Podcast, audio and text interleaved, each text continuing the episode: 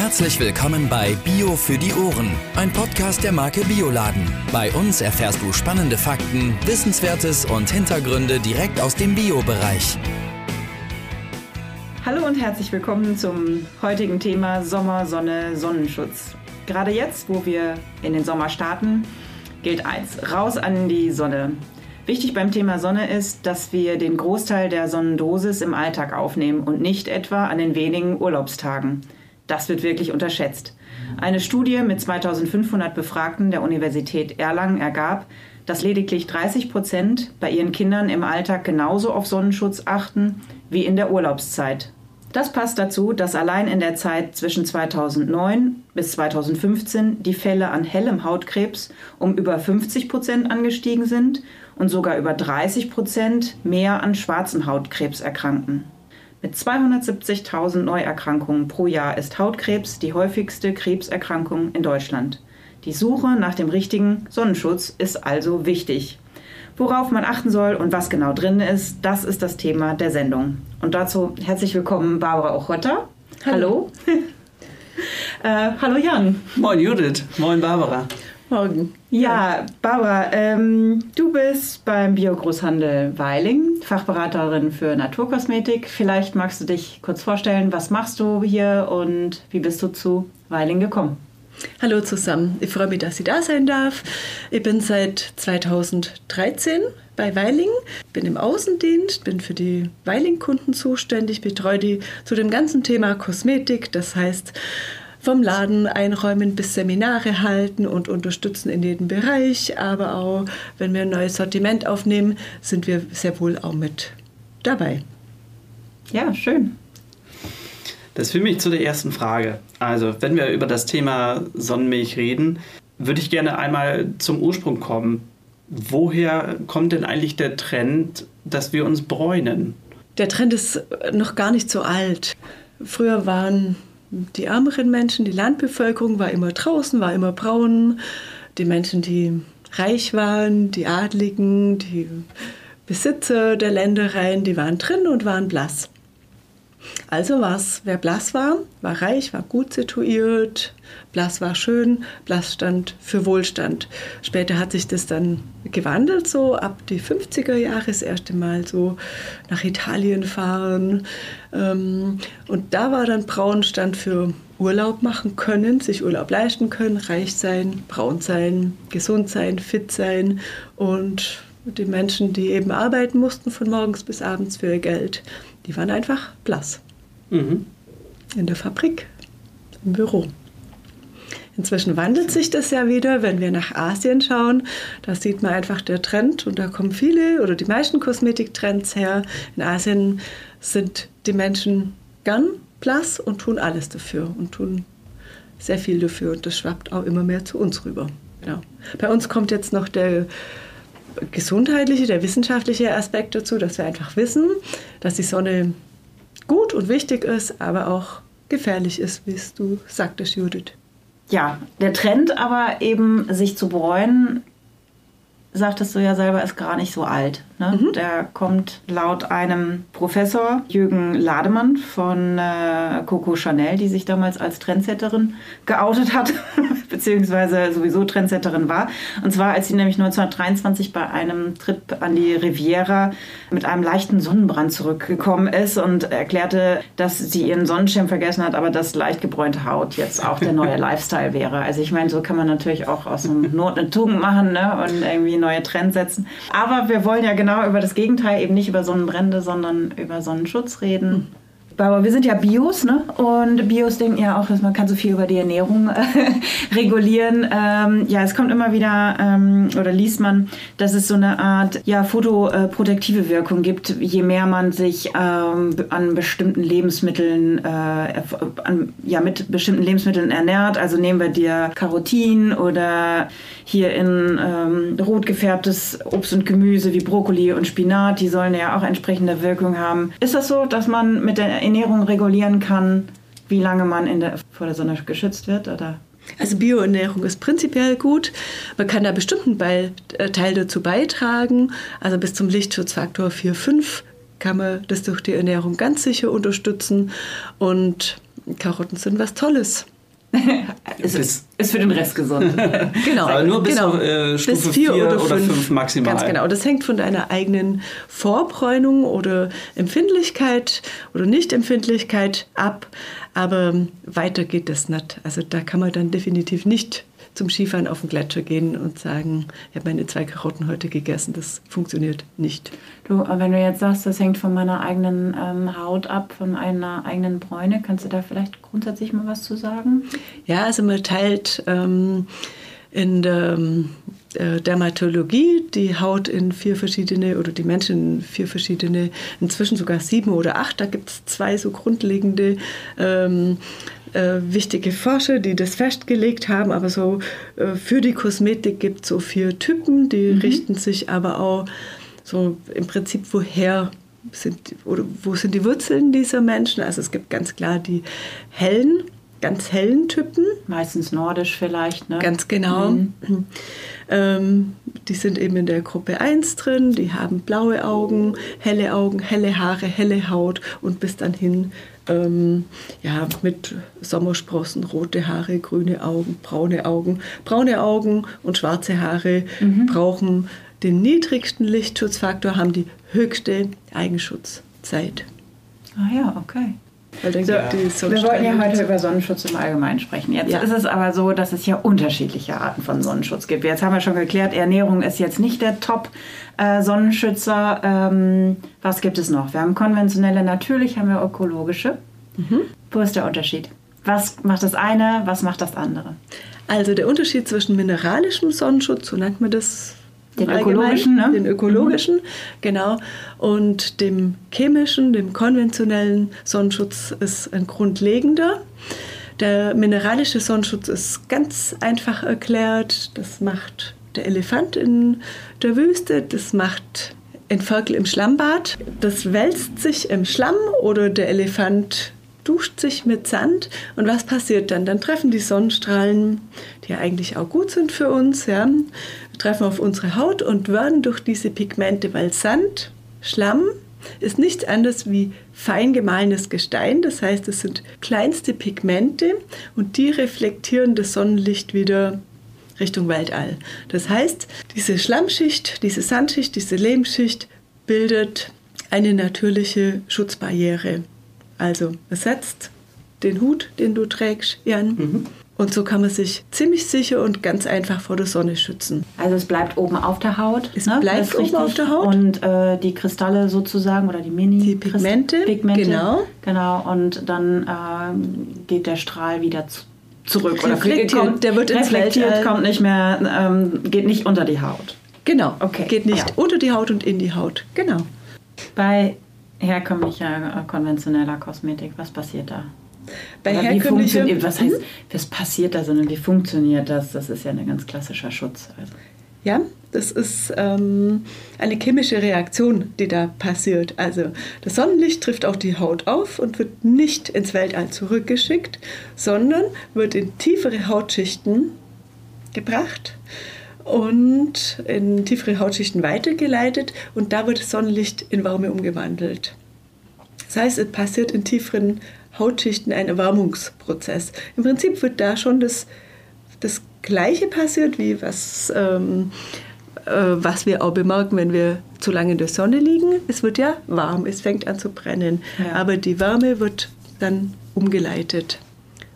Und was, ähm, es passiert auch eine hormonelle Aktivität. Ja, die Kritik ist natürlich. Ja. Ganz genau. Mhm. Und das kann man nachweisen im Fettgewebe in der Muttermilch. Ja, da gibt es eine Studie, äh, das hatte ich noch gelesen, ähm, von der Universität Zürich, dass sie knapp, vor knapp 20 Jahren herausgefunden haben, dass der chemische Lichtschutzfilter ähnlich wie weibliche Hormone wirken. Ne? Äh, man stellt auch fest, in bestimmten Gegenden, wo es viel Sonnenschutz hat und wo es viel Waschmittel hat, sind äh, um die Kläranlagen rum die Fische hauptsächlich weiblichen Geschlechts. Ja, die haben das damals an Laborratten nachgewiesen, dass die Gebärmutter vergrößert war. Ja, und dann später hat nochmal die Universität äh, in Kopenhagen äh, eine entsprechende Studie veröffentlicht, wo gesagt wurde, dass sich das negativ auf männliche Spermien auswirkt. Mhm. Und letzter Tage habe ich noch eine, in der Mediathek etwas gesehen, dass man diese Dinge auch im Wasser nachweisen kann mittlerweile, unterschiedliche Hormonbelastungen und so weiter. Mhm. Also das ist ganz,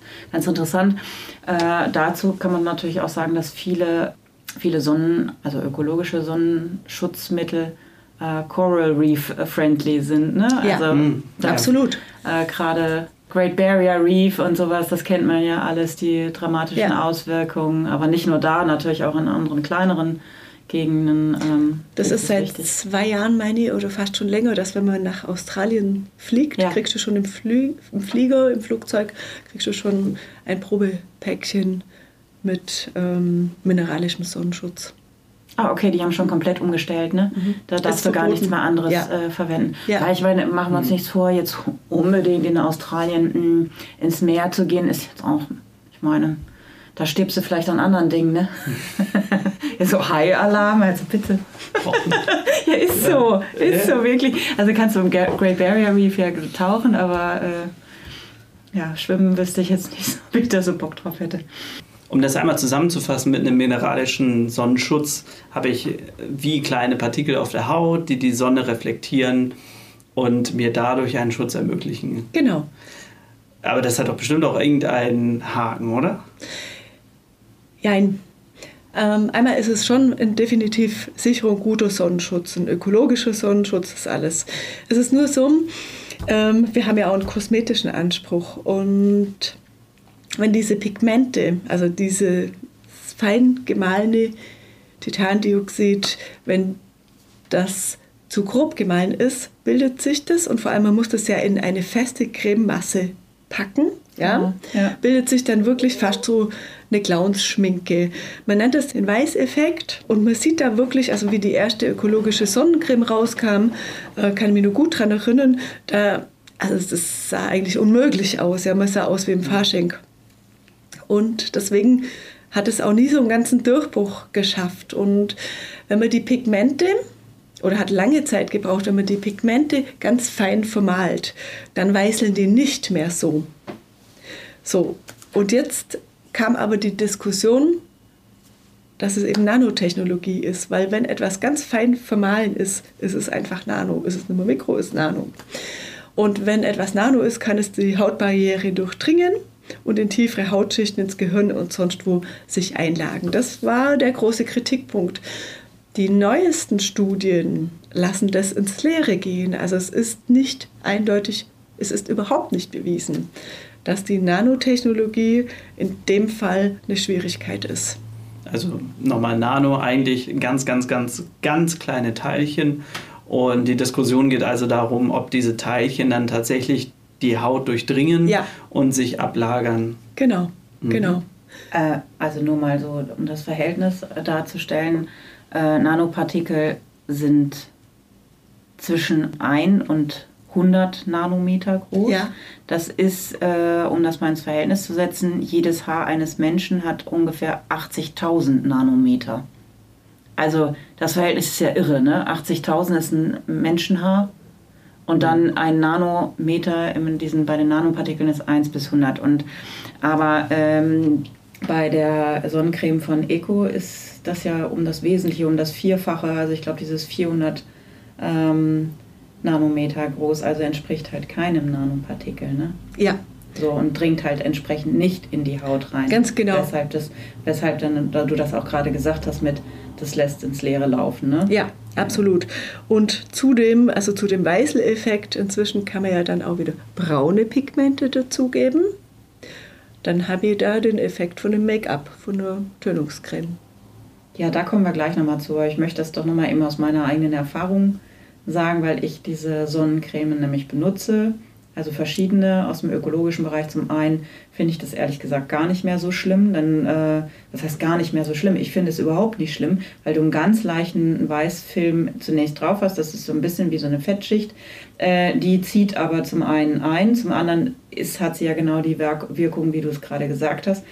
Äh, für äh, die, die ich benutze von uns, die ist halt auch eben wasserfest. Ich kann halt ganz normal schwimmen gehen. Das mache ich im Sommer unheimlich viel und äh, fühle mich da unheimlich gut mit geschützt. Ich muss natürlich nach dem Schwimmen, gerade wenn man viel schwimmt, dann je nachdem, ob Mann oder Frau oder wie auch immer, Badehose, Bikini und so weiter, da nochmal neu eincremen. Aber das muss man, äh, denke ich, äh, sowieso häufiger. Ach, das ist übrigens noch übrigens ein schönes Thema. Nochmal neu eincremen bei konventioneller und bei ökologischer Creme. Da kannst du nochmal was zu sagen, fällt mir ein. Da kann ich zwei Sachen nur dazu sagen. Ja, auf jeden Fall. Also man muss sich nach dem Baden oder auch nach, ähm, es passiert eine ein gewisser mechanischer ne? Abrieb. Wir mhm. bewegen uns ähm, und es ist einfach eine Creme auf der Haut, also beim mineralischen Sonnenschutz mit den Pigmenten drin und es reibt sich einfach ab. Das geht beim Schwimmen ab, man kommt raus, trocknet sich ab oder legt sich hin, steht wieder auf.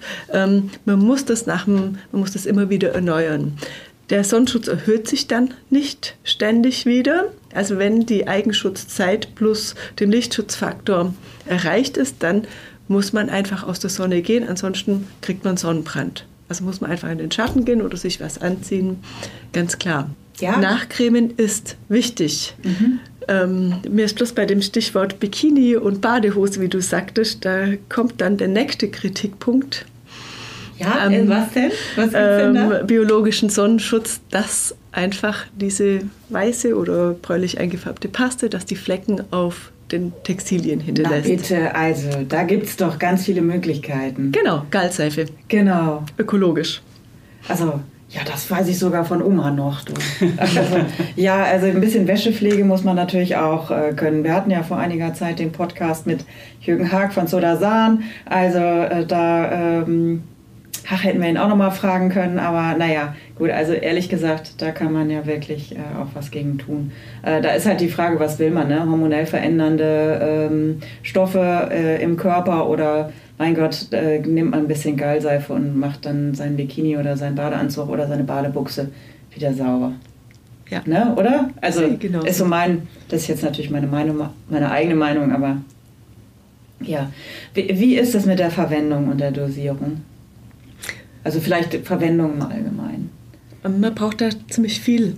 Man braucht einen guten Teelöffel, allein fürs Gesicht. Fünf bis sechs Teelöffel. Wir reden nicht über Karneval, ne? Nein. Nein. Genau. Man fünf, bis Tee, äh, fünf bis sechs Teelöffel. Für den Körper. Für den ganzen und, Körper. Genau, und eins ganz sicher fürs Gesicht, weil das ja. Gesicht ist ja am empfindlichsten. Ist ja damit direkt Hut. Oder man. okay. Und ähm, wenn du das, also du benutzt es ja auch, ne? Ja. Genau. Und ähm, was empfiehlst du denn den Damen, vielleicht auch Herren, die sich schminken, je nachdem, aber in, vor allen Dingen den Damen? Ähm, Tagescreme, müssen sie das noch verwenden? Wie ist das mit ähm, einem Make-up, einem leichten? Kann man das drüber machen? Vermischt man es damit? Oder was würdest du empfehlen? Also, das ist eine gute Frage, die wird ja auch ganz oft gefragt. Und zwar ist eine Gesichtspflege ist ganz anders aufgebaut wie eine Sonnencreme. Eine Gesichtspflege ist darauf aufgebaut, dass sie Wirkstoffe hat, die in die Haut gehen. Eine Sonnencreme ähm, hat ganz andere Fette und Öle und Emulgatoren, die einfach schwerer auf der Haut liegen. Von dem her würde ich so gestalten, je nach Hauttyp, dass man, mir reicht im Sommer einfach bloß ein bisschen Feuchtigkeit, also ein bisschen ein Tonic, ein Aloe Vera Tonic, unterstützt die Vorbereitung auf die Sonne auch richtig gut und wirkt zu gleich pflegend, heilend, kühlend, Feuchtigkeit spendend. Dann ein leichtes Tonic drauf, mhm. ein leichtes Fluid drauf. Äh, also kein Tonic? Ähm, erstes Tonic, Entschuldigung, erstes Tonic, dann das Fluid. Dann den und Gin. dann würde ich das. Gute Idee, eigentlich.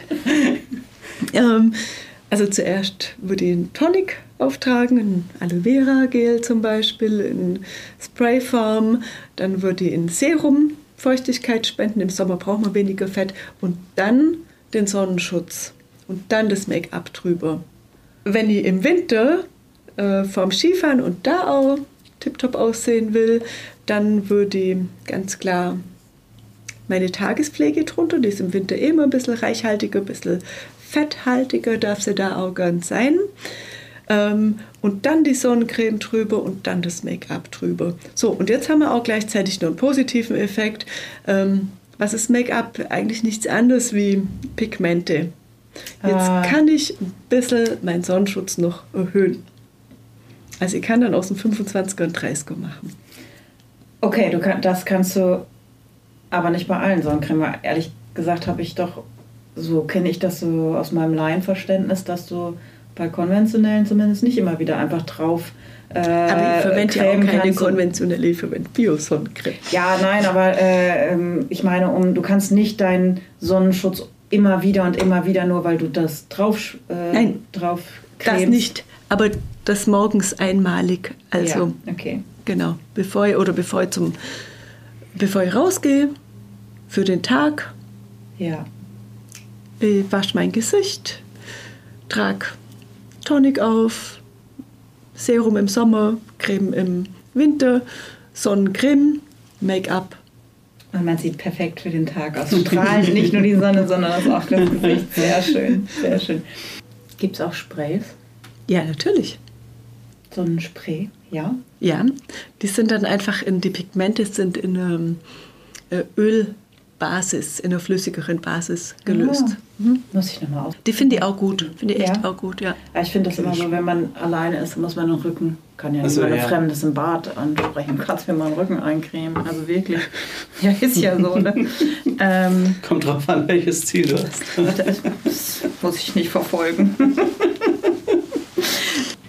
Aber jetzt habe ich doch einen Sonnenbrand. Was mache ich dann? Aber da gibt es ähm, angefangen von tollen Hausmitteln. Also Naturjoghurt ist super gut. Naturjoghurt mit Zitrone. Kühlt wirkt entzündungshemmend. Viel trinken. Sofort viel trinken. Ähm, Aloe Vera Saft, Aloe Vera Gel. Ähm, es haben verschiedene Naturkosmetikhersteller haben äh, After Sun Lotions im Sortiment. Die enthalten meistens immer Aloe Vera, weil das einfach das Beste ist. Und Lavendelöl, ätherisches Öl Lavendel. Ah. Da ist kommen wir wieder ganz zum stark. Punkt. Da kommen wir wieder super. Haben wir den schönen Podcast schön. äh, aufgenommen mit Primavera bei Verbrennung. Stimmt, Lavendel. Hast du sonst noch Tipps? Für Wenn es ganz schlimm ist, würde ich wirklich zum Apotheker und zum Arzt gehen. Wenn Blasen entstehen, wenn es Risse gibt, also das ist einfach kein Spaß. Oder wenn es einem schwindelig schlecht wird, dann sofort zum Arzt. Viel trinken, sofort die erste Lösung. Joghurt hat man eigentlich immer irgendwo in der Nähe. Mhm. Und Aloe Vera Gel gehört eh in jede Hausapotheke, in jede Reisetasche. Ich finde das so ein äh, Allheilmittel für mich. Muss ich eigentlich bei der Aufbewahrung von ökologischen Sonnenschutzmitteln irgendwas beachten? Also wenn du die richtige Menge anwendest, dann nicht, weil dann ist es in einer Saison ganz sicher leer. Mhm. Ähm, ansonsten würde ich sie nicht, es wird nicht empfohlen, die im nächsten Jahr wieder weiter zu verwenden. Also lieber in dem Sommer sich richtig gut eincremen. Weißt du, woher das kommt? Setzen sich die Partikel irgendwie ab oder? Ja, Ja, ne?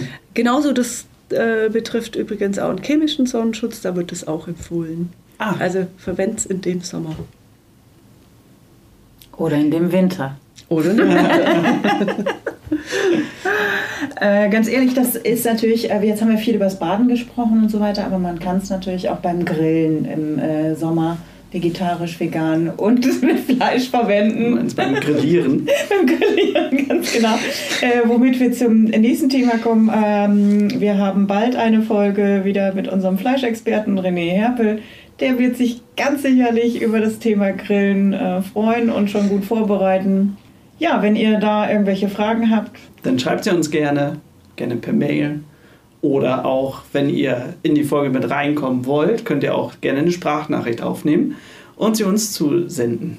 Liebe Barbara, dann kommen wir zu, auch zu den persönlichen Fragen. Und ich würde gerne wissen, was für dich immer auf den Frühstückstisch kommt. Was darf nicht fehlen? Und ähm, vielleicht ist es aber auch so, wenn du mal auf Reisen bist und äh, in einem Hotel, Motel, was auch immer bist, worauf hoffst du am meisten, dass es das gibt beim Buffet? Ein guter Kaffee. Mhm. Ja, da kann ich definitiv mitgehen. Das rieche ich schon, wenn die runterkommen ins Buffet. Und ich selber habe so ein Espresso-Kännchen und ich habe einen Gasherd. Und diese Mischung, wenn das der Gasgeruch ein bisschen und wenn der Espresso so hochkommt, Oh ja, sofort Urlaub. genau, sofort meinst. Urlaub. Und das ist Glück. Schön, schön, das ist wirklich Glück, ja. Das Ja. stimmt. Judith, was ist eigentlich bei dir auf dem Frühstückstisch? Müsli.